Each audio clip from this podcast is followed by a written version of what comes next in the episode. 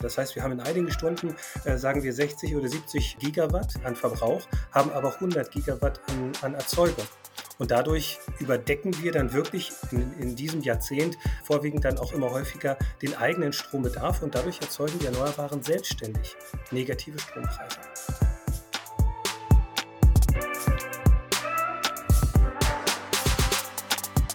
Hi, willkommen bei Npower. Wir sind Markus und Julius. Und wir sind überzeugt, dass die Energiewende machbar und für den Klimaschutz essentiell ist. Wir produzieren diesen Podcast, damit ihr die Möglichkeit habt, euch Energiewissen anzueignen und möchten euch nebenher spannende Personen und Projekte vorstellen. Los geht's!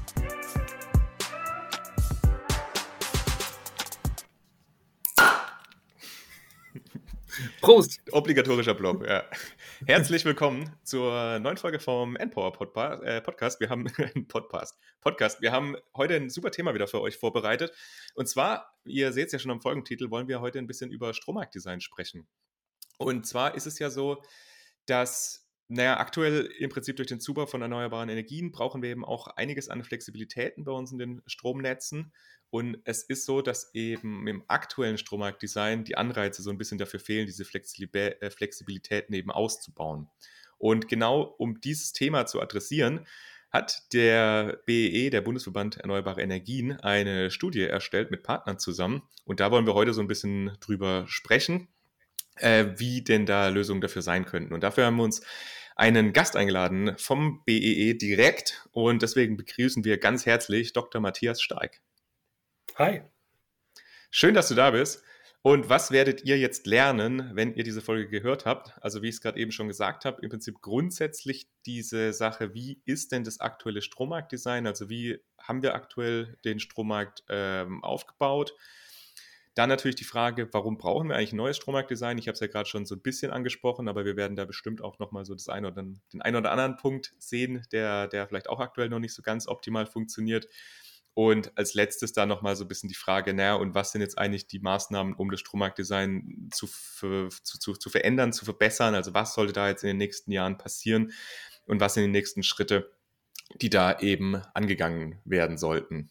Und als allererstes aber, wie immer, Matthias, würden wir dich bitten, dich ganz kurz mal vorzustellen, warum findest du dieses Thema interessant und was bringt dich eigentlich morgens aus dem Bett? Gute Frage. Äh, ja, das Thema ist deswegen interessant, weil es von zentraler Bedeutung ist für die Energiewende. Ich habe mich sehr früh, Anfang 2000, schon für die Energiewende entschieden, habe das auch studiert, auch äh, darin promoviert und äh, hatte in meiner gesamten beruflichen Karriere halt immer mit erneuerbaren Energien zu tun, vorwiegend natürlich auch um die Vermarktung. Und äh, für uns oder für, für mich war es dann auch relativ schnell klar, dass wir äh, gerade in der jetzigen Phase, der Umbruchsphase, wo die Erneuerbaren halt immer stärker äh, System äh, setzend sein werden, ähm, dass sie dementsprechend ähm, dass sie dementsprechend auch Lösungen selbst finden müssen. Und dafür bedarf es dann natürlich auch äh, äh fähiger Köpfe, zu dem ich mich auch zum Teil zähle. Und deswegen, äh, deswegen habe ich, deswegen habe ich mich entschieden, deswegen habe ich mich da, da, da äh, dafür, äh, dafür eingesetzt. Und ja, ja. Genau, was machst du jetzt? Entschuldigung, Markus. Ja, also ich wollte nur noch so wissen, genau, also was, was, was hast du bis, bis, bis jetzt so gemacht und was machst du jetzt aktuell? Also vielleicht nochmal so ganz kurz, wo du herkommst, genau. weil du sagst, du bist ja auch fähig. Genau, fähig, äh, genau, äh, das sollte jetzt nicht selbstverliebt klingen. Nein, also der Punkt ist, äh, ich hatte, äh, ich habe äh, bei, äh, bei großen Projektierern auch gearbeitet, Teolia zum Beispiel, die bei der Juvi, aber auch sieben Jahre lang bei der Gevi, einem der größten deutschen Direktvermarktungsunternehmen für Strom aus, aus erneuerbaren Energien. Und seit zwei Jahren bin ich jetzt Leiter erneuerbare Energiesysteme beim BE. Sehr cool wir haben in, im Vorgespräch haben wir schon irgendwie sehr, sehr, also hatte ich das Gefühl, ich lerne schon ganz viel. Deswegen freue ich mich krass auf diese Folge heute. Deswegen schön, dass du bei uns bist heute, Matthias. Wie immer gibt es natürlich Entweder-Oder-Fragen und heute gibt es drei Entweder-Oder-Fragen an dich. Und zwar, wenn du dich entscheiden müsstest, würdest du lieber ein Haselnuss-Eis essen oder eine Kugel Pistazie? Definitiv Haselnuss. Okay, da, da, sind wir beieinander. Sehr schön. Dann zweite Frage. Früher hast du eben, wie eben, du hast eben auch schon gesagt, hast du bei Juvi gearbeitet, hast du bei Gevi gearbeitet, also das sind Firmen und jetzt arbeitest du bei einem Verband. Also lieber beim Verband arbeiten oder lieber bei einer Firma arbeiten? Lieber beim Verband. Ja, sehr gut. Weswegen? Weil äh, die Arbeit, die wir, die wir da machen, ist äh, äh, von entscheidender Bedeutung, dass die Energiewende funktioniert. Und ich will da auch meinen mein Anteil daran haben, dass die, äh, dass die Energiewende äh, bestmöglich funktioniert. Und deswegen bringe ich da mich auch sehr, sehr gerne ein. Sehr cool, cool. Genau, dann hast du gesagt, du kommst, oder ich weiß gar nicht, ob du aus Berlin kommst, aber du wohnst auf jeden Fall seit langem in Berlin und bezeichnest dich selber als Berliner. Jetzt aber die Frage, in welcher Stadt hast du am liebsten remote gearbeitet? In Stuttgart, in Hannover oder in Mainz? Oh, tricky Frage. Äh, äh, da würde ich Mainz sagen. Ja, genau. Das war, das war Juvi, ne? Das war genau. Also, Juvi, obwohl die sind genau sogar gar nicht ganz genau in Mainz, ne? Die sind ein paar, paar die sind draußen. Genau, Wörstadt, um genauer zu sein, genau. Ja, genau, genau Wörstadt. Ja, genau. Sehr genau. cool. Eine der Firmen, die ich äh, mich, äh, genau, wo ich auch. Ich habe mal ein Bewerbungsgespräch gehabt für ein Praktikum. Und das war so eine Company vor 10, 15 Jahren, die war so ein heller Stern am Himmel. So, die machen es richtig. Ähm, genau. Und dann sind sie irgendwann sogar irgendwie gekauft worden, weil sie ein bisschen finanziell ein bisschen Schwierigkeiten bekommen haben. Ne? Ist auch schon ein paar Jahre her. Genau. Dann wollen wir, wollen wir starten. Dann, äh, Los geht's. Los geht's. Matthias, um uns mal so reinzuholen. Was, was, heute wir reden über Strommarktdesign, aber hol uns mal rein. Was ist eigentlich Strommarktdesign und warum ist das wichtig? Also das, äh, der Strommarkt ist deswegen wichtig, weil er die Refinanzierung äh, der Erneuerbaren darstellt. Äh, das heißt, für Anlagen, die außerhalb einer Förderung sind, die bekommen halt nur das, was an der Strombörse ihnen auch angeboten wird, wenn sie daran handeln. Deswegen ist es wichtig, dass dieser Markt halt so ausgeprägt ist, dass er in der Lage ist, auch Marktwerte zu generieren, die die Kosten der Stromerzeugung decken. Und auch für die Anlagen, die innerhalb einer Förderung bestehen, ist der Markt äh, äh, ist der Strommarkt wichtig, äh, weil äh, zum einen wird daraus die Marktprämie bestimmt, also die, die Differenz zwischen dem, was, äh, was ich am Markt verdiene und dem, was ich brauche. Und auf der anderen Seite, und dazu werden wir heute ja auch noch kommen, äh, gerade der Hinweis äh, für negative Strompreise, warum die so wichtig sind, äh, äh, beziehungsweise warum sie gefährlich sind für die betriebswirtschaftliche Grundlage. Äh, deswegen ist der Markt auch für Anlagen innerhalb einer Förderung von zentraler Bedeutung. Und wie genau funktioniert es dann? Also wie kommen diese Einzelpreisbestandteile, wo du jetzt gerade auch schon angesprochen hast, zustande? Also wie, wie funktioniert das, das ja, dahinter? Genau. Ähm, also wir beschränken uns heute mal nur auf den Spotmarkt. Es gibt noch andere Märkte, aber der Spotmarkt ist der, äh, wo auch die Erneuerbaren vorwiegend äh, agieren ähm, und wo im Grunde genommen auch die meisten Akteure dabei sind. Äh, der Spotmarkt ist eine Auktion, äh, ein Auktionshandel. Das heißt, ähm, alle geben ihre Angebote ab ähm, um, äh, um 12 Uhr äh, des Vortages für die nächsten 24 Stunden des folgenden Tages. Und äh, da gibt es eine Menge, gibt es einen Preis, den ich anbiete. Und dann wird äh, nach dem günstigsten Kraftwerk von, rechts, äh, von links nach rechts äh, die, die Preise äh, oder die Mengen aufge, äh, aufgetan. Und auf der anderen Seite gibt es noch eine Kurve der Verbraucher, auch die Menge mal Preis. Und irgendwo schneiden sich diese beiden Kurven. Und dieser Schnittpunkt ist dann im Grunde genommen äh, der, der Spotpreis, der, äh, den, also der Strompreis, den wir in der Stunde dann äh, des jeweiligen Tages haben, den dann sowohl die Erzeuger bekommen, beziehungsweise auch alle Verbraucher zahlen. Das heißt, die Besonderheit liegt darin, dass wir äh, das zum Beispiel ein Kernkraftwerk für 10 Euro pro Megawattstunde anbietet, aber aktuell äh, bei Preisen von 200 Euro oder 300 Euro pro Megawattstunde am Ende halt diese 200, 300 Euro bekommt. Weil das nicht das Angebot des Einzelnen ist entscheidend, sondern äh, der Preis, äh, den das letzte Kraftwerk, was gerade noch bezuschlagt wird, dieser Grenzpreis, der setzt den Preis für alle anderen. Okay, das heißt aber, dass unterschiedliche Preise von unterschiedlichen Kraftwerken da angeboten werden. Also die sagen, naja, ich kann das jetzt, wie du jetzt gesagt hast, irgendwie für 10 Euro pro Megawattstunde anbieten, andere dann halt vielleicht für 200, 300, Gaskraftwerke jetzt wahrscheinlich sogar für 500, 600 aktuell. Oder ich weiß die Größenordnung da jetzt nicht, aber ähm, und, und wie ist das jetzt, also das habe ich jetzt verstanden, aber wie ist das jetzt auf der Verbraucherseite? Also wie kommen da die, die, die unterschiedlich, also diese zweite Kurve, die du gemeint hattest, wie kommt die zustande? Ja, die Verbraucher sagen halt, ähm, wenn der Preis sehr niedrig ist, verbrauche ich mehr, bin ich also bereit, mehr äh, Strom zu verbrauchen. Wenn der Preis sehr hoch ist, versuche ich immer mehr äh, Flexibilitäten darzustellen, also Verlagerungen meines Stromverbrauchs in andere Zeitfenster, vielleicht auch ein Verzicht auf Stromverbrauch. Äh, und dadurch äh, äh, sinkt dann der Stromverbrauch mit höherem, äh, mit höheren Strom äh, mit höheren Strompreisen. Zumindest so lange, wo man, wie man davon ausgehen kann, dass ich in wenigen Stunden später einen günstigeren Preis habe. das ist, ist das das, was man ökonomisch eine Elastizität nennt? Also, dass ich sage, okay, wenn der Preis hoch ist, dann bin ich will ich nicht so viel ver ja. verbrauchen, weil ich einen höheren Preis habe. Jetzt ist es ja so, dass wir bei Privathaushalten, glaube ich, wahrscheinlich gar nicht so eine große Elastizität haben, oder? Also ich benutze ja. den Strom, wie er da ist und ich habe ja, glaube ich, auch gar keine Elastisch, also gar keine Preise, die hoch runtergehen, sondern ich habe eben im Normalfall, normalerweise habe ich einen, einen Vertrag, der x Cent pro Kilowattstunde äh, gleich ist über das ganze Jahr. So, und dann wird immer angepasst nach oben und unten. Das heißt, was kann denn eigentlich flexibel da sein? Sind das dann die Industrie, Industrieunternehmen oder sind das auch andere Unternehmen? Oder sag mal, was, was für Akteure und Akteurinnen können eigentlich Flexibilitäten haben genau. im Strommarkt? Du sagst ja äh, richtig. Also der, äh, der Punkt ist, ähm, ähm, es gibt Kundengruppen, die sind laufen über sogenannte Standardlastprofile. Standardlastprofile sind also äh, äh, nicht gemessene, real gemessene Verbräuche. Äh, vor allen Dingen bei Haushalten ist das so oder bei kleinen Gewerbekunden. Also alles im Grunde genommen unter 100 Megawattstunden im Stromverbrauch. So ein Haushalt verbraucht so ungefähr vier bis fünf Megawattstunden im Jahr.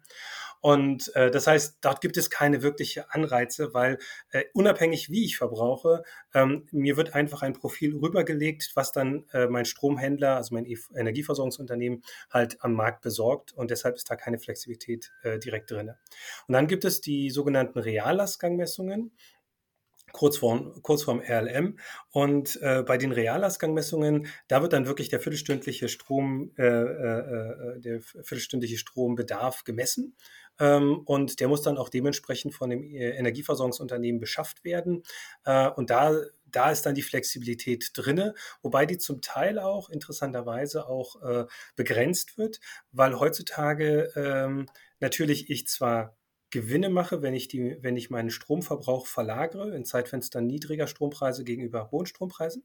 Auf der anderen Seite ist es so, dass meine Netzentgelte, die ja auch Teil meiner Stromkosten sind, auch eines äh, großen Industrie, äh, Industrieunternehmens, äh, werden bezogen auf den höchsten Strombedarf einer Viertelstunde äh, des Jahres in einer Viertelstunde.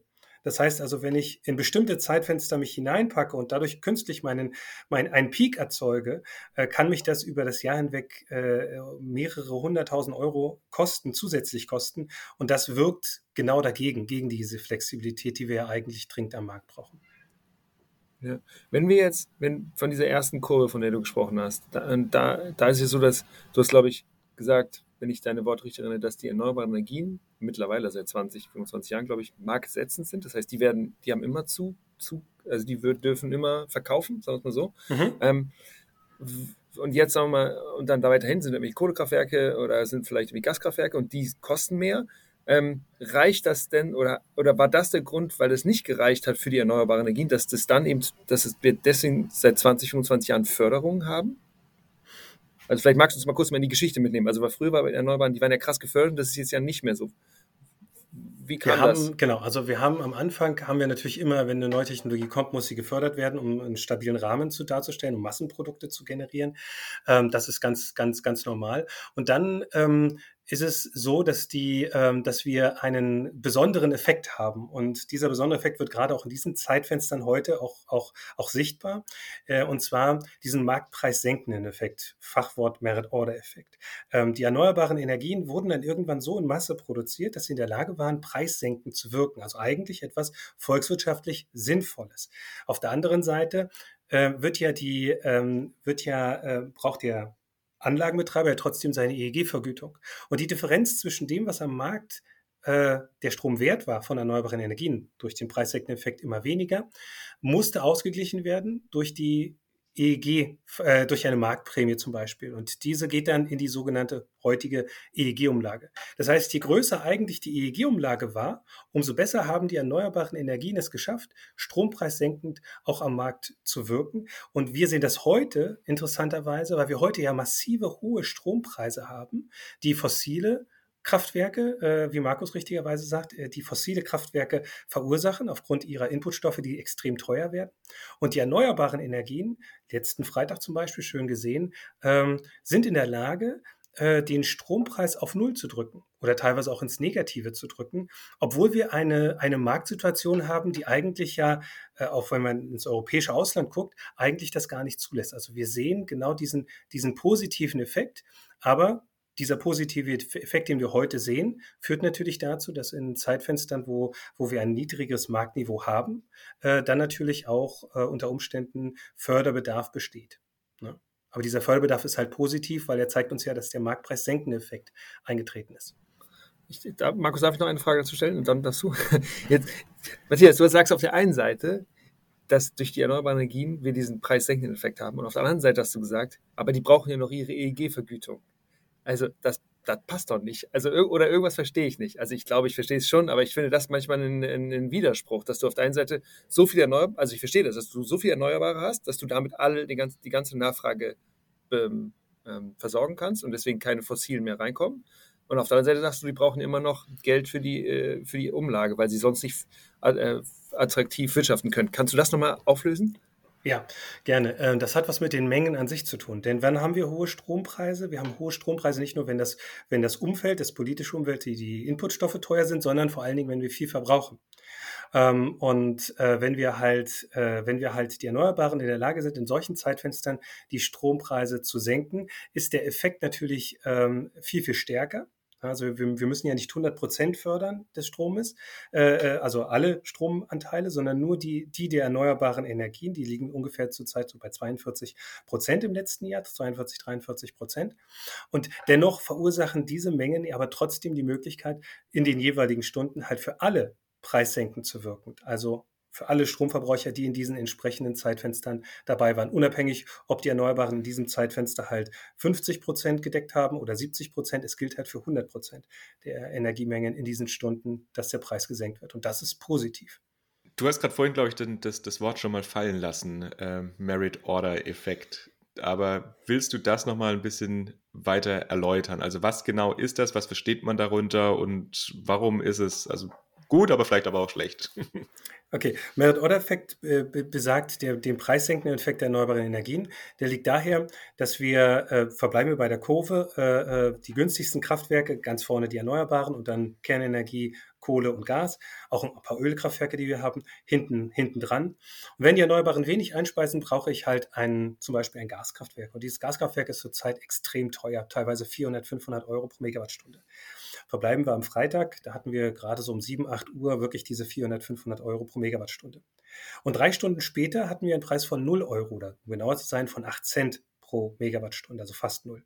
Und der Grund lag darin, dass der Anteil der Erneuerbaren, die ganz vorne links stehen, immer größer wurde durch die PV-Einspeisung und die Windeinspeisung, die da äh, stattgefunden ist und diese Kurve einfach nach links verschoben hat und dadurch im, äh, nicht nur einzelne Kraftwerke rausgeschmissen hat, sondern ganze Technologien, in dem Falle die Gaswirtschaft und die Kohlewirtschaft rausge weitestgehend rausgeworfen hat. Und dadurch ist dann der Preis dementsprechend niedrig geworden. Und dieser, dieser preissenkende Effekt, der ist positiv für die Volkswirtschaft, weil jeder profitiert davon ist aber indirekt, äh, zumindest aktuell, weil wir eine EEG-Umlage haben, natürlich äh, für die Endkunden äh, äh etwas, äh, äh, etwas abgefedert, weil durch die EEG-Umlage die Differenzkosten, die da entstehen, ja ausgeglichen werden muss. Das verändert sich dieses Jahr ab 1. Juli. Ähm, dort haben wir dann den Effekt, dass die EEG-Umlage ja nicht mehr herangezogen wird, sondern dass die Kosten der Erneuerbaren über andere Töpfe verteilt wird. Und dadurch wirkt es dann positiv. Matthias, du sagst, dass, dass, die anderen Technologien fast sogar rausgekickert werden. Was macht denn so ein Gaskraftwerk dann? Also Gaskraftwerk kannst du ja ziemlich leicht hoch und runter fahren, aber mhm. andere Kraftwerke, Kohlekraftwerke, Nuklearkraftwerke, wie auch immer, die kannst du ja nicht so hoch und runter fahren. Produzieren die einfach weiter und sorgen die dann für negative Preise oder was passiert eigentlich?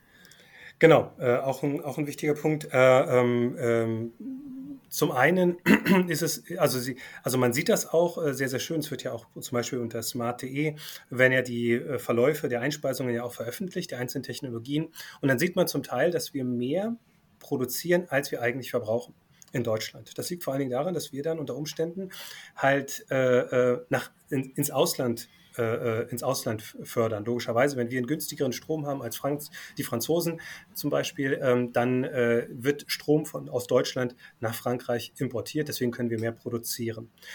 Haben wir dann eigentlich jemals negative Preise? Weil wir reden ja gleich über, aber wenn wir immer verkaufen können und wahrscheinlich immer günstiger sind als die anderen, dann dürfte es doch eigentlich keine negativen Preise geben. Oder habe ich, was ich, also was, was sehe ich nicht? Äh, weil, es, weil, es, weil es gewisse Begrenzungen gibt. Ich kann zum Beispiel nach ins Ausland, jetzt schlag mich nicht genau, ich glaube 22 Gigawatt ungefähr, 22, 23 Gigawatt nur exportieren und dann nutze ich wirklich alle Kapazitäten, die ich habe. Danach geht es nicht mehr, weil physikalisch ich nicht mehr ins andere Stromnetz hineinkomme, also ins, ins europäische Netz. Ähm, und auf der anderen Seite sind es natürlich auch äh, in der Vergangenheit Inflexibilitäten gewesen der fossilen Kraftwerke, ähm, die dann einfach, wie du richtigerweise sagst, Julius, ähm, die einfach gesagt haben, na, ich kann nicht innerhalb von einer Stunde hoch und runter fahren. Das, das, das, das, das geht nicht. Äh, und sind dann durchgefahren. Sie sind also unterhalb ihrer Stromgestehungskosten sind sie durchgefahren, zum Teil auch, weil sie andere Verpflichtungen hatten, zum Teil auch, weil sie am Terminmarkt, äh, also nicht am Spotmarkt äh, sich orientiert haben. Aber genau das führt dann auch zu negativen Strompreisen, weil negative Strompreise bedeutet ja nicht, dass ich nicht den Strombedarf komplett äh, äh, decken kann oder überdecken muss, sondern es bedeutet, dass äh, Leute bereit sind zu sagen, ich verbrauche mehr, aber dafür musst du mir etwas geben. Also diese Kurve endet nicht bei Null, sondern die Verbrauchskurve steigt auch weiter, auch unter Null, ähm, wenn man dann halt bereit ist, etwas, etwas zu geben. Sind diese negativen Strompreise nur in, in Deutschland? Also beispielsweise, du hast ja gesagt, einzelne Verbraucher, also wenn Industrieunternehmen sagen, ja, okay, wir nehmen den Strom ab, aber ihr müsst uns dann was dafür geben oder haben wir diese negativen Strompreise auch, wenn wir ins Ausland verkaufen? Ähm, also die, die äh, negativen Strompreise, die bei uns entstehen, sind natürlich, äh, ähm, sind natürlich erstmal für uns da. Es kann aber natürlich dazu führen, dass wenn wir so viel Strom exportieren. Äh, und die andere, nehmen wir mal hier Frankreich jetzt nochmal als Beispiel, die Franzosen sind bereits schon auch im niedrigen Segment gewesen, von sagen wir 10 Euro ohne unseren Strom, würden wir unter Umständen durch unseren Import zwar unseren Strompreis anheben, der wäre immer noch im Negativen, aber durch den Import, den die Franzosen dann realisieren, würden wir deren Strom ebenfalls ins Negative drücken können. Das ist durchaus auch möglich, ist jetzt aber ein Sonderfall. Also aber wir, wir, wir, wir reduzieren auf alle Fälle den Strompreis dann für die anderen. Kannst du nochmal so ganz kurz vielleicht das äh, auch in, in, in den letzten Jahren nochmal einordnen? Weil das ist jetzt wahrscheinlich schon alles mehr geworden durch den Ausbau von erneuerbaren Energien, als dass wir es mehr haben. Und jetzt wahrscheinlich gerade ja auch durch nochmal diese hohen Gaspreise nochmal zugespitzt worden, weil Gaskraftwerke können ja ein bisschen schneller hoch und runter fahren als jetzt Kohlekraftwerke oder Atomkraftwerke. Also Merkt man das tatsächlich jetzt in den letzten Monaten oder Jahren, also dass das mehr geworden ist mit negativen Strompreisen? Hm, na, die negativen Strompreise ähm, haben aus zweierlei Gründen äh, angenommen. Das eine sind die Inflexibilitäten von, von fossilen Kraftwerken. Die werden aber aufgrund der Größenordnungen von negativen Strompreisen, also vorher, früher 2012, da hatten wir so um die 50 negative Strompreisen. Das haben die so mitgenommen. Im Jahr 2020 hatten wir fast 300. Äh, Ganz kurz, was meinst du mit 50 und 300? Achso, 50 oder? Stunden mit Stunden, negativen okay. Strompreisen. Ja. Also von äh, den knapp 9000 Stunden im Jahr haben wir also 50 Stunden, die negativ waren. Und ähm, äh, im Jahr 2020 waren es dann schon 300 knapp. Und das äh, verursacht dann natürlich auch für einen fossilen Kraftwerksbetreiber zu sagen, naja, vielleicht lohnt sich dann doch mal bei längeren äh, Rahmenbedingungen 17, 18 Stunden am Stück wirklich äh, runterzufahren. Und das andere ist aber auch, und das ist ein ganz wichtiger Aspekt, ist halt, dass die Erneuerbaren ja dargebotsabhängig sind. Das heißt, die PV-Anlage kann halt nur entscheiden, äh, äh, speise, äh, äh, äh, speise ich ein oder speise ich nicht ein, wenn wir jetzt mal den Speicher mal außen vor lassen, äh, der da zusätzlich gebraucht werden würde. Und äh, an der Stelle muss man einfach deutlich machen, der Ausbau, den wir realisieren in Deutschland, verursacht eine Überbauung äh, der, der deutschen erneuerbaren Kapazitäten gegenüber dem Strombedarf in der jeweiligen Stunde. Das heißt, wir haben in einigen Stunden, äh, sagen wir 60 oder 70 äh, äh, Gigawatt Größenordnung an Verbrauch, haben aber 100 Gigawatt an, an Erzeugung. Und dadurch überdecken wir dann wirklich in, in diesem Jahrzehnt äh, vorwiegend dann auch immer häufiger den eigenen Strombedarf und dadurch erzeugen die Erneuerbaren selbstständig negative Strompreise. Das heißt also, wir sind gerade in der Transformation. Früher waren es die vorwiegend die fossilen Kraftwerke, die durch Inflexibilitäten das realisiert haben. Und in diesem Jahrzehnt wandelt sich das ein Stück weit, gerade durch den starken Ausbau hin zu den Erneuerbaren, die sich selbst äh, dann diesen Strompreis, diesen Merit-Order-Effekt so stark kannibalisieren, dass sie halt selbstständig negative Strompreise erzeugen. Das ist dann auch so ein bisschen das Thema, also was ja, finde ich, auch immer äh, spannend ist, oder wenn man jetzt durch die Landschaft fährt und sieht, irgendwelche Windkraftanlagen stehen einfach und eigentlich würde der Wind wehen. Also das ist auch der Grund, warum dann äh, einzelne erneuerbare Energie also abgeschaltet werden. Also bei PV ist das ja, wie du gesagt hast, nicht ganz so leicht. Ähm, aber ja, also ist das so ein Grund, warum man dann sagt, naja, die Windanlagen, die laufen jetzt halt nicht?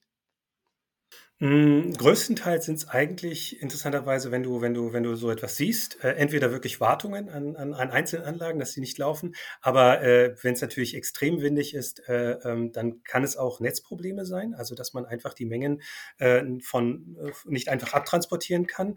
In dem Moment muss dann der Netzbetreiber eingreifen, damit das Netz stabil ist. Und als dritte Variante, wie du richtigerweise sagst, sind es dann noch Abschaltungen von den Direktvermarktern, die dann halt dementsprechend den äh, äh, äh, Strompreis stabilisieren. Aber wichtig dabei ist halt, sie stabilisieren ihn im negativen Bereich. Sie stabilisieren ihn nicht auf Null. Und der Hintergrund, äh, auch das ist mal ganz wichtig, ist halt, ähm, dass so ein, äh, dass so ein äh, ähm, Direktvermarkter eine Entschädigungspflicht hat. Das heißt, für jede Menge, die ich abregle als Direktvermarkter, muss ich eine Entschädigung äh, äh zahlen in Zeitfenstern von äh, äh, äh Paragraph 51, zu dem wir ja auch dann gleich kommen, also in Zeitfenstern negativer Strompreise, wo ich keine Vergütung bekomme als Anlagenbetreiber, muss ich keine Entschädigung zahlen unter Umständen.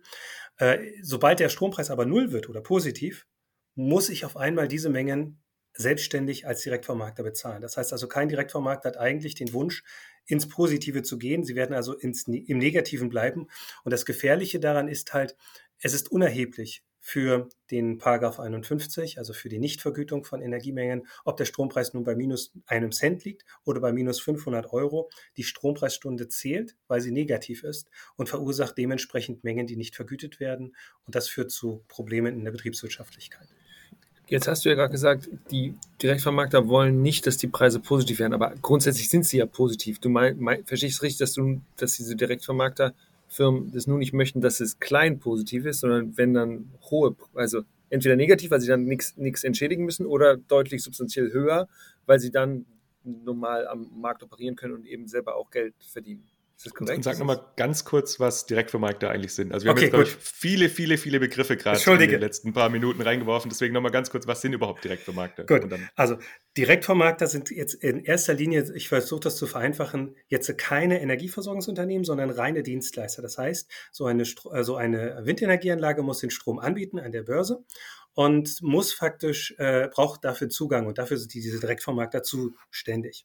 Und äh, in diesem Fall hat der Direktvermarkter überhaupt keinen, ähm, keinen direkten Benefit, wenn man das so möchte. Ein Direktvermarkter könnte also rein theoretisch auch, wenn der Strompreis äh, äh komplett bei äh, minus 100 Euro im Monat liegt, könnte er vermarkten, genauso auch wenn er bei plus 100 Euro liegt. Das liegt daran, weil er dem Anlagenbetreiber zusichert, dass er immer den sogenannten Marktwert bekommt. Dieser Marktwert ist nichts anderes als die, äh, als der durchschnittlich gewichtete Preis, äh, den man, den man erzielen konnte in einem Monat von der jeweiligen Technologie.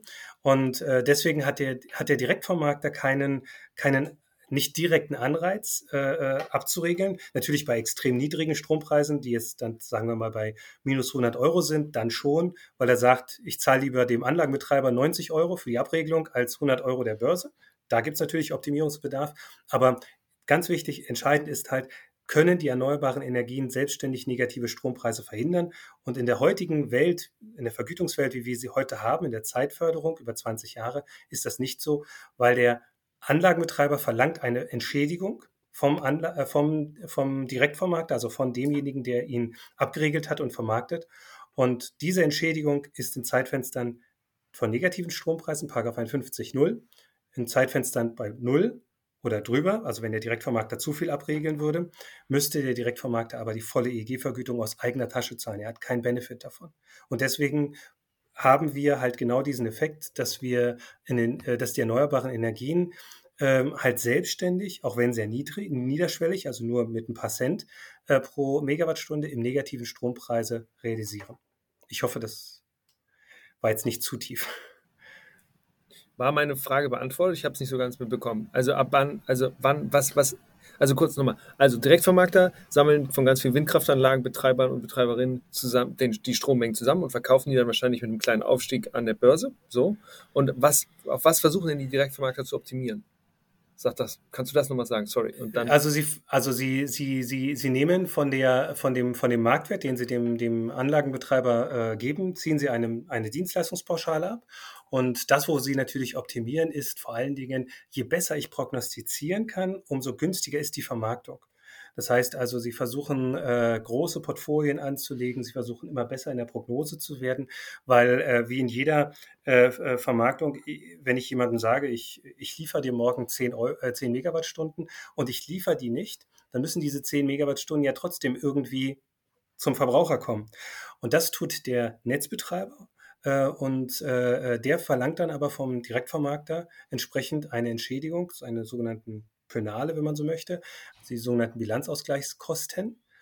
Und äh, wenn man die so klein wie möglich hält, kann man natürlich einen günstigeren äh, Tarif anbieten für die, Direkt, äh, für die Anlagenbetreiber beziehungsweise eine höhere Marge für sich selbst einstreichen. Das heißt, das ist eigentlich der Benefit, den die, den die äh, Direktvermarkter im, im Gro versuchen. Es gibt dann noch andere Benefits über Grünstromprodukte oder halt auch über andere Märkte, aber der, der Gro liegt darin.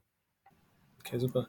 Genau, vielleicht können wir auch, hast du nochmal so, ein, so eine Grafik mit diesen zwei Kurven, vielleicht können wir die nämlich auch einfach dann in den, äh, ja. also ihr Lieben, ihr, ähm, die hier zuhören, wenn ihr äh, auf die Website geht, dann müsste, wenn diese Folge rauskommt, werden wir irgendwie, werden wir in den, in den Blogpost, wo die Spuren immer einge, äh, wo, wo, der Podcast eingebettet ist, da werdet ihr eine, äh, eine, eine Folie finden mit diesen zwei Kurven. Nur damit, da könnt ihr, wenn ihr das nicht so ganz versteht, was lokal verständlich ist, dann guckt einmal drauf, dann seht ihr das ganz genau. Super. Jetzt Matthias, haben wir euch ja auch, haben wir dich ein bisschen eingeladen, weil ihr so eine neue Studie gemacht habt, und zwar zum neuen Strommarktdesign. Und da ist es so, ähm, dass wir das Strommarktdesign, äh, das ist ja ein Thema, was seit 20, 30 Jahren immer wieder weiterentwickelt wird. Und jetzt ist es so, dass euer Claim war, dass, dass es ein Strommarktdesign braucht, was eben auf Volkswirtschaftsebene sinnvoll, und, sinnvoll ist und funktioniert und das aber auch attraktiv ist für die Betreiber und Betreiberinnen von erneuerbaren Energienanlagen. Und euer Claim war, wenn ich es nicht ganz versta also richtig verstanden habe, ist, dass das eben bei dem aktuellen Strommarktdesign nicht der Fall ist, dass der Ausbau von erneuerbaren Energien auf, auf, auf Organisationsebene, also auf Firmenebene, auf Betreiberebene, ähm, dass das gesichert ist. Also dass es eigentlich kein großes Incentive gibt und dass das verändert werden müsste. Magst du uns mal da mitnehmen in diese Studie, die ihr da gemacht habt? Unter anderem, ich glaube, ihr habt die, die ver vergeben an zwei Fraunhofer-Institute und Becker Büttner Held. Also das sind schon auch reputable Namen, die das gemacht haben für euch. Ähm, magst du uns mal mitnehmen, warum habt ihr diese Studie gemacht und was, welches Problem wollt ihr tackeln und was habt, mit was seid ihr da rausgekommen? Genau. Ähm, also für uns war es wichtig, die meisten Studien, die es heutzutage gibt zum Strommarktdesign, betrachten immer die volkswirtschaftliche Optimierung, äh, aber nicht unbedingt die betriebswirtschaftliche. Das heißt, es wird einfach vorausgesetzt, na, die Erneuerbaren kriegen doch eine Vergütung, also sind sie betriebswirtschaftlich und auch bei einigen Studien fehlt die Betriebswirtschaftlichkeit hinsichtlich der Flexibilitäten. Dort wird also nur gesagt, es wäre sinnvoll, wenn diese Flexibilitäten da wären, volkswirtschaftlich, aber ob die jemand betreiben kann, ist halt die andere Frage. Und genau diese Lücke wollten wir schließen, gerade auch im Hinblick der erneuerbaren Energien. Und deswegen hat diese Studie zwei, äh, zwei Pfade. Sie hat einen Pfad, den Basis Basisszenario, das heißt die Festschreibung des heutigen regulatorischen Rahmens für die nächsten 30 Jahre. Äh, wird nichts schlechter, wird nichts besser. Äh, mit dem Ausbauzielen, die wir uns vorgenommen haben, ähm, die auch die Bundesregierung sich äh, vorgenommen hat. Und da können wir, da können wir erkennen, dass die, ähm, dass die zum einen, dass die Marktwerte bis 2040 niedriger liegen als die mittleren äh, Stromgestehungskosten. Das heißt also, eine, ein, äh, bis 2040 brauchen wir, auch wenn eine geringe, aber wir brauchen eine Förderung, die, die, die diesen Gap schließt. Und zum anderen äh, ähm, sehen wir aber auch, dass selbst unter optimalen Rahmenbedingungen verbleiben circa 300 bis 500 negative Stunden äh, äh, Strompreisstunden. Und das klingt jetzt nicht viel, weil das sind nur um, um die fünf Prozent der, der, der, der Jahresstunden in Deutschland, hat aber immense Effekte, weil genau in diesen Zeitfenstern speisen wir viel ein. Wir sind ja den, deswegen, weil wir die Strompreis so stark senken. Und das führt unter anderem bei der PV dazu, ähm, dass ca. 10 bis 20 Prozent ihrer Einspeisung nicht vergütet wird durch diesen Paragraph 51. Und das wiederum setzt äh, äh, der betriebswirtschaftlichen Grundlage entgegen, dass man auch innerhalb einer Vergütungsphase äh, ja braucht. Äh, und dementsprechend haben wir gesagt, okay, unter diesen Rahmenbedingungen ist es nicht möglich, den Ausbau, den klimapolitisch notwendigen Ausbau zu realisieren. Ähm, der Markt wird irgendwo niedriger liegen, weil unabhängig, ob ich die Flächen und die Akzeptanz habe und auch die Anlagen, wenn es niemanden gibt, der investiert, weil es sich nicht rechnet, dann wird die Anlage auch nicht gebaut. Und dementsprechend haben wir acht Maßnahmen definiert, und in ein Reformszenario gepackt. Das Reformszenario ist genau das gleiche Jahr, genau das gleiche Wetterjahr, genau die gleichen Rahmenparameter, halt nur mit anderen äh, regulatorischen Rahmen und haben nachgewiesen, dass, äh, ähm, dass wir also in der Lage sind, also nicht nur diesen einen Punkt, aber unter anderem diesen Punkt, äh, dass wir keine negativen Strompreise mehr haben, weil wir, äh, weil wir unter anderem die erneuerbaren Energien in die Lage versetzt haben, selbstständig negative Strompreise zu verhindern.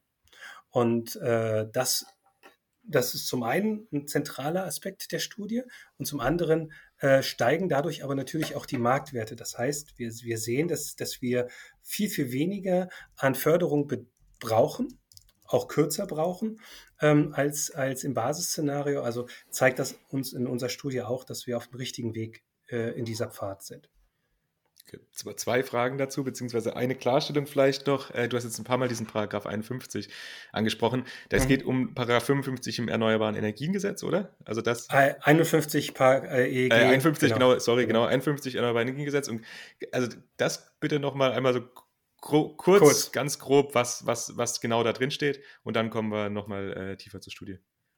Okay, äh, äh, genau. Also Paragraph 51, kurz gesagt, bedeutet, ähm, dass in Zeitfenstern negativer Strompreise, ähm, vier bis, beziehungsweise sechs Stunden am Stück, äh, erneuerbare Energieanlagen, die darunter fallen, das sind Neuanlagen seit 2016, keine Vergütung bekommen.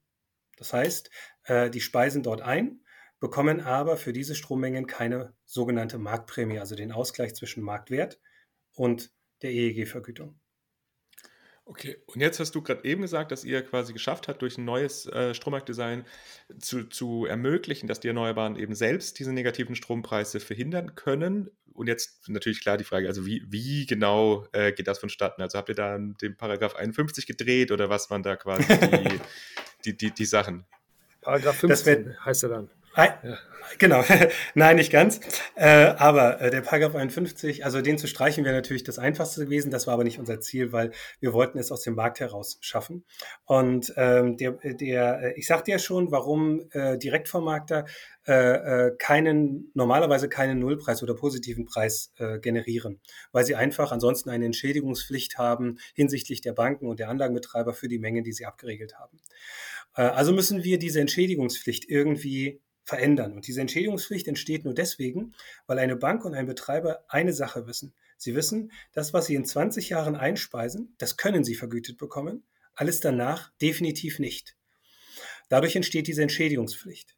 Wir haben also gesagt, die einfachste Lösung, die man da hat, wäre, dass man statt einer Zeitförderung in eine Mengenförderung geht. Das heißt, jeder Anlagenbetreiber kriegt ein Kontingent, zum Beispiel die Menge, die er auch in seiner Ausschreibung ja angesetzt hat. Und über seine Betriebslaufzeit, nicht über 20 Jahre, kann er dieses Kontingent halt einspeisen und bekommt es vergütet. Und das bedeutet, dass dann auf einmal die Anlagen, äh, Anlagenbetreiber und die, die Banken ganz anders denken. Sie werden nämlich sagen, lieber Direktvermarkter, bitte vermarkte uns, aber niemals zu negativen Strompreisen weil sie ja wissen, wenn sie negative Strompreise haben, also Paragraph 51, geht das von ihrem Kontingent runter und sie kriegen keine Vergütung. Und das ist relativ einfach umsetzbar, weil in dem Moment äh, kann der Direktvermarkter einfach sagen zur Börse, ich biete dir den Strom aus der Anlage an, aber maximal zum Preis von null. Und somit entsteht automatisch in der Stunde, wenn das alle machen würden, genau der Preis null. Das ist die, das ist die eigentliche Logik hinter der, in, in, die wir brauchen, dringend brauchen, weil die Erneuerbaren hier eine Flexibilität darstellen, die nicht anderen Flexibilitäten irgendetwas wegnimmt, sondern die nur einfach sicherstellt, wenn diese anderen Flexibilitäten nicht da sind, aus welchen Gründen auch immer, dass die erneuerbaren Energien selbstständig äh, so viel, genau so viel Flexibilitäten zur Verfügung stellen, so als eine Art Ventil, damit es keinen negativen Strompreis gibt. Ja, ja also, ja, bei, bei, also wenn der Preis null ist, dann kriegen die trotzdem aber die Vergütung. Das habe ich jetzt richtig verstanden, oder? Also wenn der Preis null ist, kriegen sie Ganz Vergütung. Genau. Aber Plus Prämie oder ohne Prämie? Nein, sie kriegen, sie kriegen ja den, den, den Marktwert, den Monatsmarktwert. Der ist und null. Die, die, nee, das ist ja der Stundenpreis. Der Monatsmarktwert ist ja, äh, ist ja der, ist ja der gewichtete Preis. Also wenn du so möchtest, jede Stunde wird, äh, äh wird die Einspeisung äh, von Deutschland, von der Windenergie. Deutschland multipliziert mal den Strompreis, das kommt in einen, in einen Topf rein. Am Ende des Monats wird es ausgeschüttet, dieser Topf. Äh, und das, was ah. da drin ist, wird dividiert durch die Gesamteinspeisung. Und das ist ah, der ja. Marktwert, den bekommen Sie vom Direktvermarkter. Und äh, den Rest, also wenn wir jetzt mal einen Marktwert für 50 Euro haben und ich habe eine EEG-Anlage mit 90 Euro, die restlichen 40 Euro bekomme ich dann von dem Netzbetreiber und das zahlen wir alle. Gut, das, okay, genau. Du hast dieses Wort Marktwert mich schon ein paar Mal genutzt und ich dachte ich jetzt, aber genau, dann ist das der Marktwert. Das war mir vorher zum Beispiel noch nicht klar. Cool. Ja. Ich, ich habe mich jetzt noch gefragt, also ihr habt das ja bestimmt auch äh, modelliert, also wie das dann äh, funktioniert, auch sage ich mal ein bisschen äh, zeitlich höher aufgelöst. Gab es da irgendwelche oder gibt es da irgendwelche Probleme, was jetzt auch, sage ich mal, noch Netzstabilität oder irgendwas angeht, wenn jetzt jemand sagt, nö, ich speise da jetzt nicht mehr ein, beziehungsweise ich möchte den Strom jetzt nicht mehr vermarkten in den Stunden? Ähm, ja, also ähm, wir haben das simuliert äh, auf, äh, äh auf ein ganz bestimmtes Jahr, nämlich 2012. Das mag jetzt relativ weit entfernt liegen. Das, der Grund, warum man dieses Jahr 2012 nimmt, warum das viele Studien nehmen, ist, weil das halt ein Extremjahr war. Unter anderem, weil wir im, äh, dort zweieinhalb Wochen hatten im Februar 2012, wo wir wenig Erneuerbare hatten, aber es knackig kalt war. Und äh, wenn man die Zukunft betrachtet, gerade in Richtung Sektorenkopplung, also Wärme über Strom, ähm, dann äh, äh, wird klar, dass wir, wenn so ein Jahr nochmal auftaucht, 2030, 2040, man halt, äh, äh, man halt wahnsinnig viel Verbrauch hat aber wenig Erneuerbare. Und deswegen versucht man genau in solchen Extremjahren zu zeigen, also wenn es da klappt, dann klappt es auch in normalen Jahren. Und genau das äh, hat geklappt, das hat funktioniert. Aber was natürlich wichtig ist und was wir uns auch bewusst werden müssen, ist, äh, die meisten äh, Strommarktdesign-Studien, auch unsere, basiert auf einer stündlichen oder viertelstündlichen Ebene. Das heißt, da wird einfach simuliert, ich brauche halt so viele Flexibilitäten und die kann ich dann, wenn sie physikalisch da sind, an- und abschalten. Das Problem, was eigentlich äh, äh, von zentraler Bedeutung ist, aber, dass unser Stromnetz, so wie wir es heute äh, sehen, muss in jeder Sekunde ausgeglichen sein, in jeder Zehntelsekunde. Das heißt, Einspeisung muss Ausspeisung gleich sein. Und jetzt äh, haben wir ein Problem mit der zeitlichen Diskrepanz zwischen dem Markt und dem Netz. Das heißt, dass der Markt kann in einer Viertelstunde oder in einer Stunde ausgeglichen sein, was Einspeisung und Ausspeisung anbelangt. Aber wenn ich zeitgleiche Schalthandlungen habe von ganz vielen Leuten auf einmal, die unter anderem auch durch den Paragraph 51 angeregt sind, zeitgleich alle von 13.59 und 59 Sekunden auf 14 Uhr abschalten, dann habe ich, dann habe ich, muss auf der anderen Seite auch der Stromverbrauch genau in diesem Zeitfenster halt auch nach unten gehen oder andere Flexibilitäten nach oben, wie auch immer, also ein Ausgleich stattfinden. Und wenn der aber nur eine Minute später käme, was ja immer noch am Marktlichen gar nicht gesehen würde als Problem, würde das für die Netzbetreiber zu massiven Problemen führen. Die Fronthofer haben das auch mal berechnet. Und zwar, ähm, wenn nur 6 Gigawatt netto äh, ähm, äh, zeitgleich halt sich abschalten würden, also Nettoeffekt darstellen würden, der nicht ausgeglichen wäre, würde das zu massiven Netzproblemen führen, äh, bis hin zu Lastabwürfen von Industrien. Das gleiche haben wir übrigens alle gesehen im, äh, ich weiß nicht, ob ihr das noch wisst, vielleicht habt ihr dazu auch eine Folge gemacht, äh, letztes Jahr im Januar in Südosteuropa, wo wir äh, Netz, Netzabschaltungen hatten bis hin nach Frankreich. Genau das war der Effekt. Da waren es, glaube ich, 7,5, 7,8 äh, Gigawatt, die da gefehlt haben. Und äh, ähm, das heißt also, dieser Proof of Concept ist äh, auch schon in der Vergangenheit passiert, dass genau dieser Effekt eintritt. Und deswegen muss man halt auch wissen, wenn wir über Flexibilitäten reden, so gut wie sie sind, brauchen wir halt auch ein Netz, was dementsprechend stabil ist oder Marktrahmen die dann dementsprechend auch äh, sicherstellen, dass Markt und Netz miteinander agieren und nicht gegeneinander. Ja, und das, und das, so, solche Flexibilitäten würden wahrscheinlich auch eine, eine Reihe an äh, an Digitalisierungstechnologien bedürfen, oder? Also wenn du sagst, okay, du willst jetzt was schnell abschalten, irgendwie welche Utility-Scale-Solaranlagen, dann müssen die das ja irgendwie wissen, dass die jetzt abschalten müssen.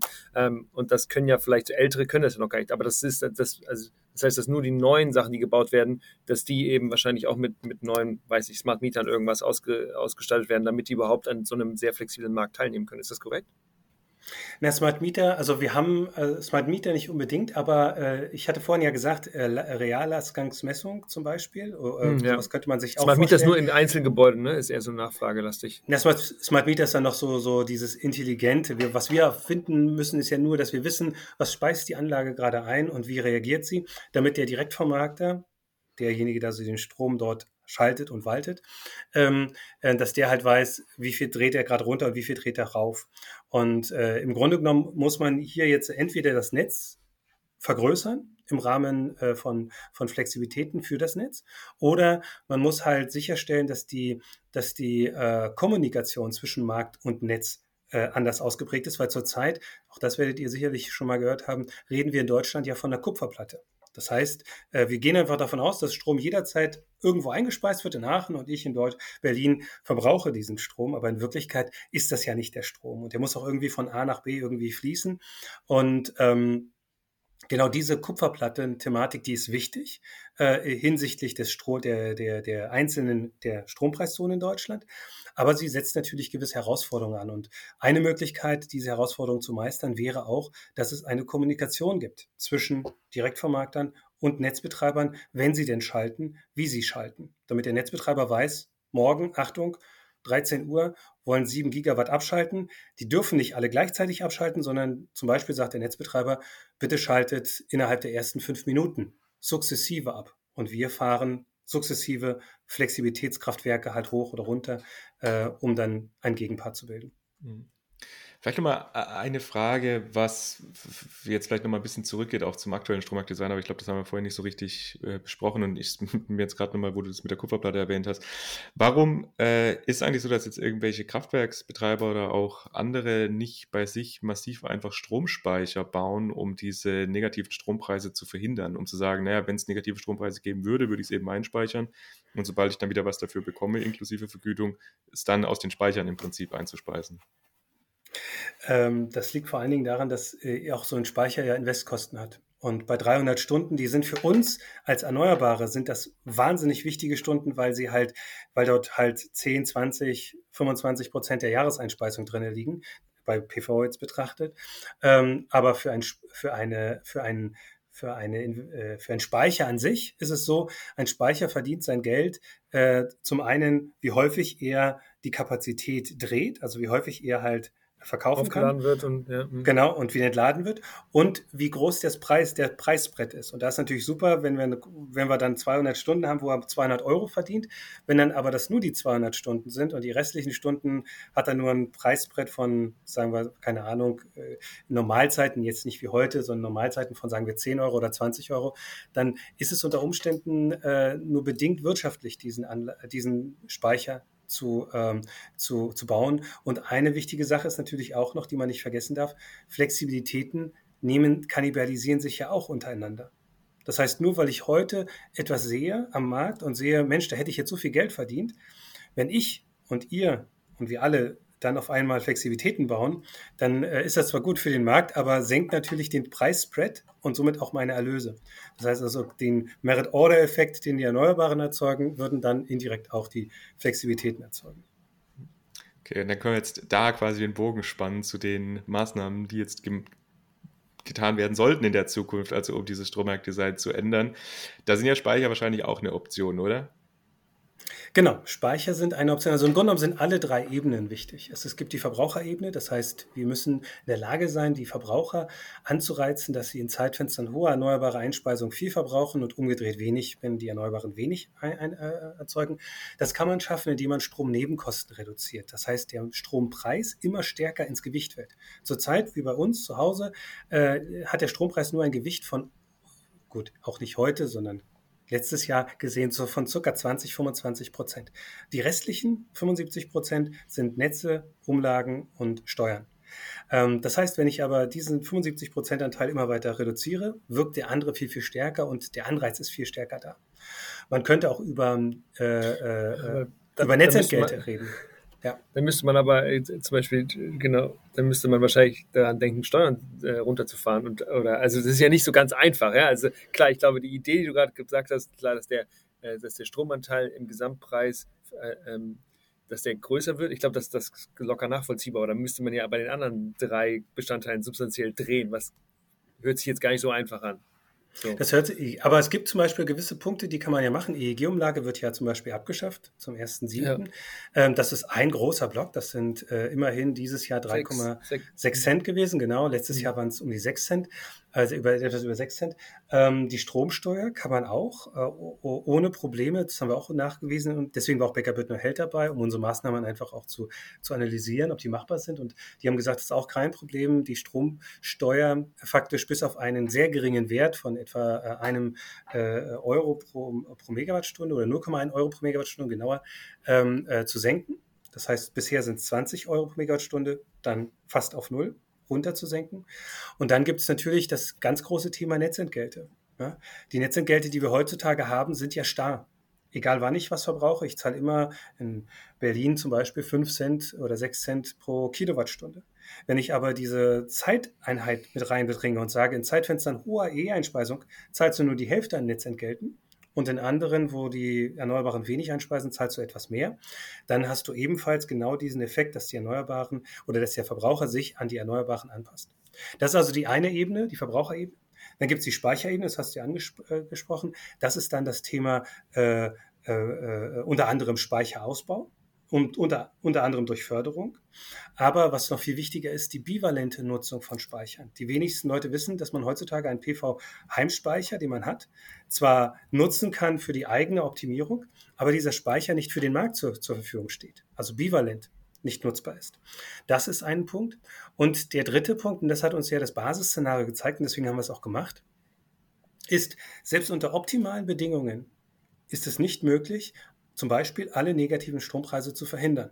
Da verbleiben immer noch 200 bis 300 Stunden negative Strompreise also, äh, und die verursachen dann halt die Probleme bei der PV, aber auch bei der Windenergie in der betriebswirtschaftlichen Grundlage. Und genau an der Stelle müssen die Erzeuger, also in dem Fall die Erneuerbaren, einspringen. Und da gibt es jetzt zwei, zwei Ebenen, das ist positiv. Das eine ist, das hatte ich ja gesagt, ist die Mengenförderung. Die Mengenförderung äh, als Ventil, sich so viel Flexibilitäten selbst zu geben, damit der Strompreis nicht, null, äh, nicht negativ wird. Aber auf der anderen Seite, und das ist noch ebenso wichtig, was heutzutage differenziert wird, ist, die, wir haben die Bioenergie ja überbaut. Das heißt, wir haben nicht mehr Bioenergie verstromt, wir haben nur in bestimmten Zeitfenstern viel, viel mehr eingespeist als heute und in anderen Zeitfenstern viel, viel weniger. Also, also zurzeit speisen wir etwas ein wie ein Band. Ja? Bei der Bioenergie. Und jetzt haben wir nur in diesen Zeitfenstern, wo die Erneuerbaren wenig einspeisen, sehr viel Bioenergie und in Zeitfenstern, wo die Erneuerbaren viel einspeisen, sehr wenig an äh, Bioenergie äh, realisiert. Und das führt dazu, dass wir weniger fossile Kraftwerke benötigen.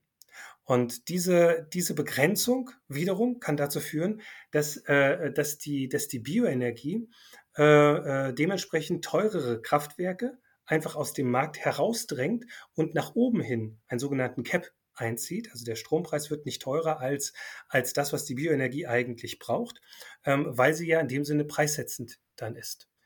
Das heißt also, in beiden Fällen sind die Erzeugerflexibilitäten auch wichtig. Einmal für nach unten ausgerichtete äh, Begrenzungen, sogenannte Floors, und äh, nach oben hin ausgerichtete maximale Strompreise, sogenannte Caps, äh, ähm, hinsichtlich der, äh, äh, der Bewegungsrichtung des Strommarktes. Ich bin immer ein bisschen suspicious, wenn jemand irgendwie viel über Bioenergie spricht. Ähm, deswegen, weil das ja immer, wir haben immer eine Flächenkonkurrenz. Und deswegen, ich, also habe ich dich verstanden, dass einfach die Bioenergie auf dem Level, wie wir sie haben, gerade weiterhin, dass wir sie behalten sollen und einfach cleverer steuern? Oder brauchen wir mehr, aus eurer Studie heraus, mehr Bioenergie? Weil das ist ja auch sehr limitiert und die Frage ist, was machen wir mit unseren Flächen? Sehr gute, sehr gute Frage, Julius. Äh, äh, also der, der, der, der, äh, der, äh, der Punkt ist der, dass wir in unserer Studie angenommen haben, dass wir definitiv nicht mehr einspeisen, also verstromen, als wir es in den vergangenen fünf Jahren gemacht haben. Das heißt also, wir können definitiv davon ausgehen, dass das immer regenerativ ist, weil das in den letzten Jahren ja auch regenerativ war.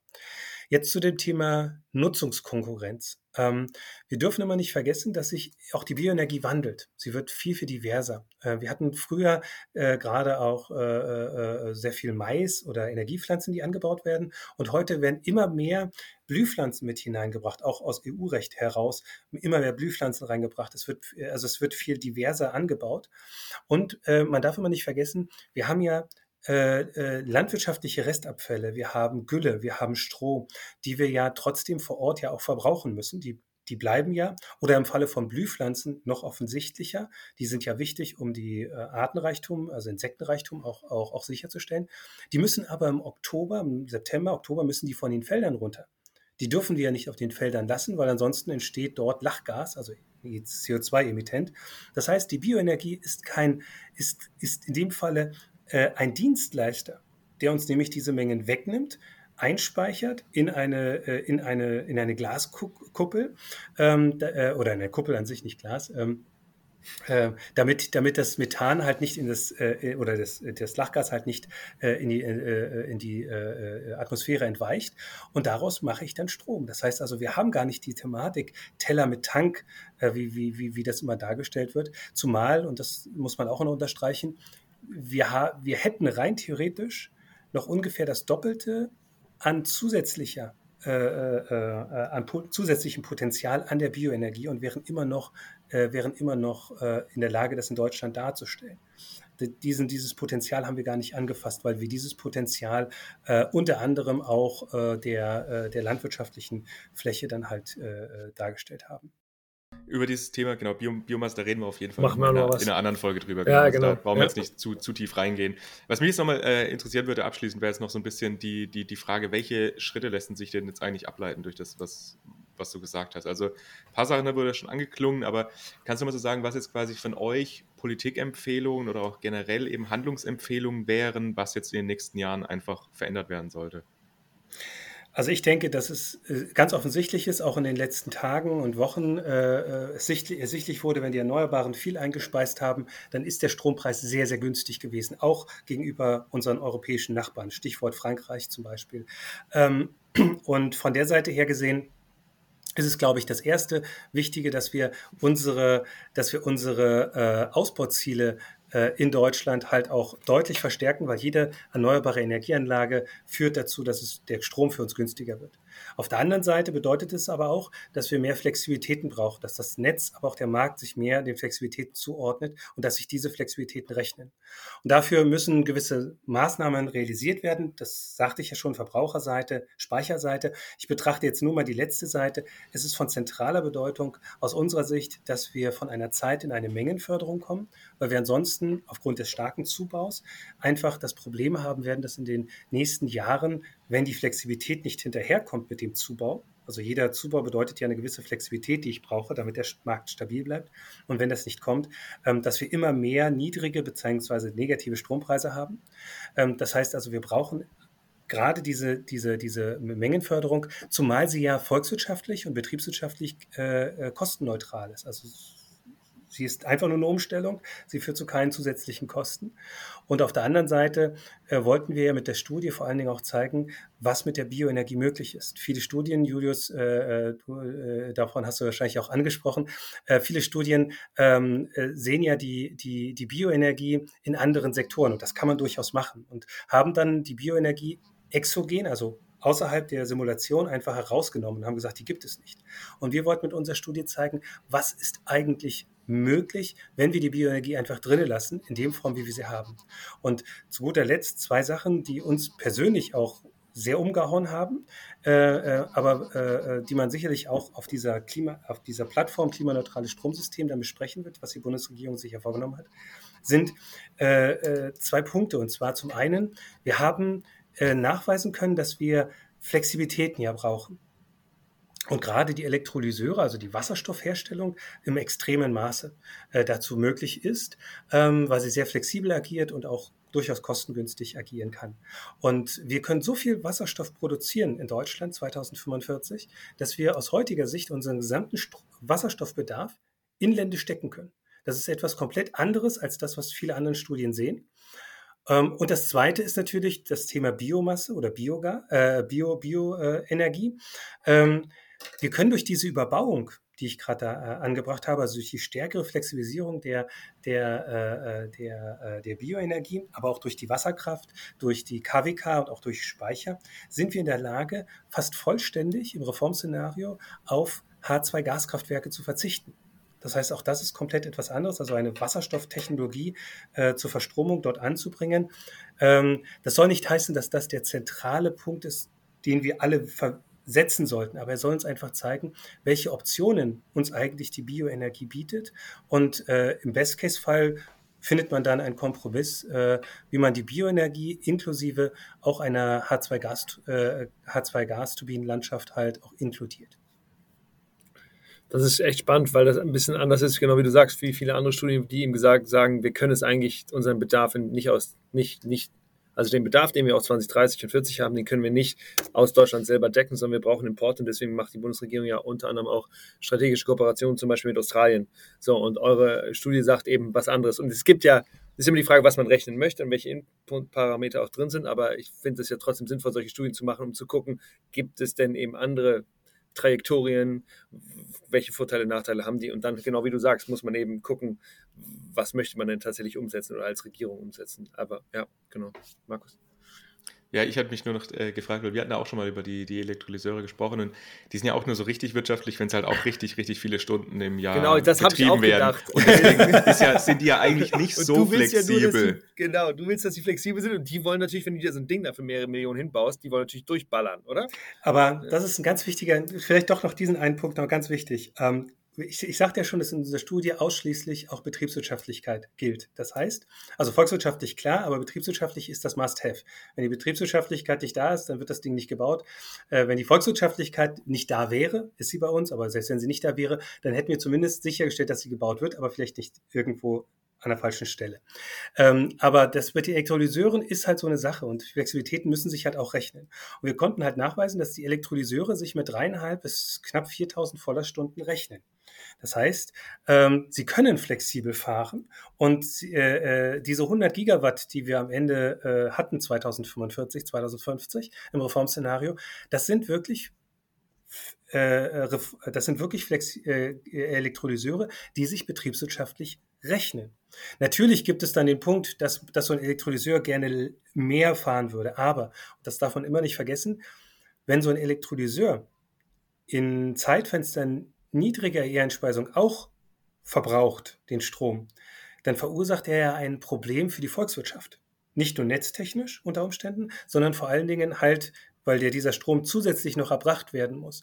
Und von der Seite her ist es durchaus auch sinnvoll, die Elektrolyseure als das zu verstehen, was sie sind, als Flexibilitäten äh, und nicht als starre Produzenten. Das ist, glaube ich, das, das, das A und O. Und wie gesagt, mit dreieinhalb, viertausend Vollerstunden äh, kann, man so ein, kann man so eine Elektrolyseur auch betriebswirtschaftlich äh, äh, begleiten.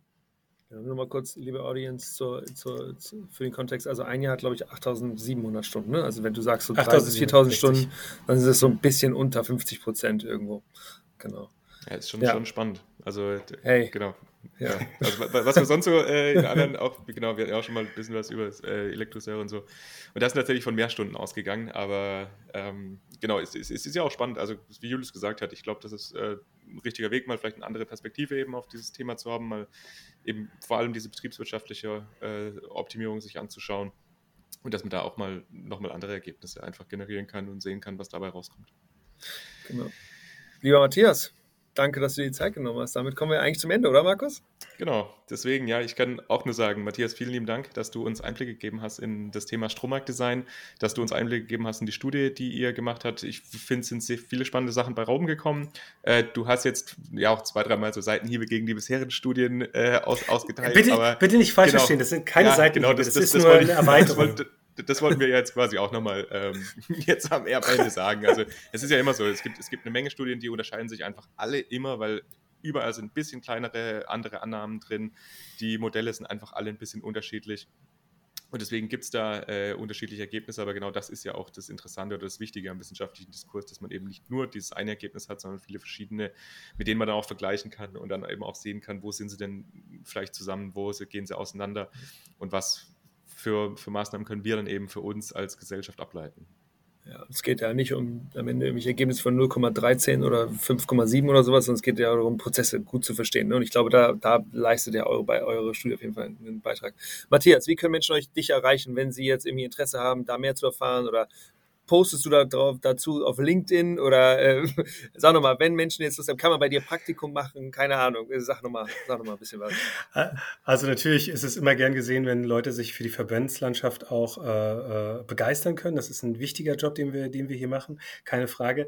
Nicht unbedingt der bestbezahlteste, aber immerhin ein sehr, sehr wichtiger Job. Ähm, äh, und ansonsten mich mit sehr, doch, also ich glaube schon, ich habe auch. Also glaube ich ehrlich, und, ja. Und, dem, und, den, und dem Sinnaspekt. Ähm, und äh, wie man mich erreichen kann, also äh, am einfachsten, ihr könnt mir auch eine E-Mail schreiben äh, äh unter matthias.stark.be-ev.de. Äh, und äh, von der Seite her äh, freue ich mich darüber, in den Kontext auch zu kommen, weil am Ende des Tages gilt es ja auch darüber, in, die, in den Diskurs zu kommen. Und ich glaube nicht, dass unser Weg der, der Non-Plus-Ultra-Weg ist. Ich glaube, da gibt es mit Sicherheit auch noch äh, Möglichkeiten, ihn zu optimieren, auch mit anderen Studien zu kombinieren. Und genau darum geht es, äh, was wir mit dieser Studie generieren wollten. Wunderbar. Cool. Danke dir. Vielen Dank. Ich danke euch. Zwei Wochen. Jetzt darfst du starten. du warst zu schnell. Echt? Jetzt läuft's aber. Ja, jetzt. Recap.